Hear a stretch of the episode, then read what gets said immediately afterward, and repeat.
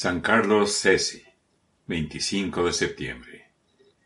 Este humilde hermano franciscano escribió por orden expresa de sus superiores los recuerdos de hechos especiales que le sucedieron en su vida. Son los siguientes. Nació en 1620 en el pueblo italiano de Cese. De familia pobre, cuando empezó a asistir a la escuela, un día por no dar una lección, el maestro le dio una paliza tan soberana que lo mandó a la cama. Entonces, los papás lo enviaron a trabajar en el campo y allá pensaba vivir para siempre.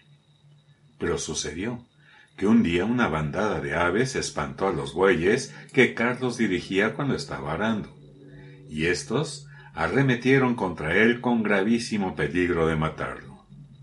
Cuando sintió que iba a perecer en el accidente, prometió a Dios que si le salvaba la vida se haría religioso, y milagrosamente quedó ileso sin ninguna herida. Entonces, otro día, al ver pasar por allí unos religiosos franciscanos, les pidió que le ayudaran a entrar en su comunidad. Ellos lo invitaron a que fuera a Roma a hablar con el Padre Superior, y con su recomendación se fue allá con tres compañeros más.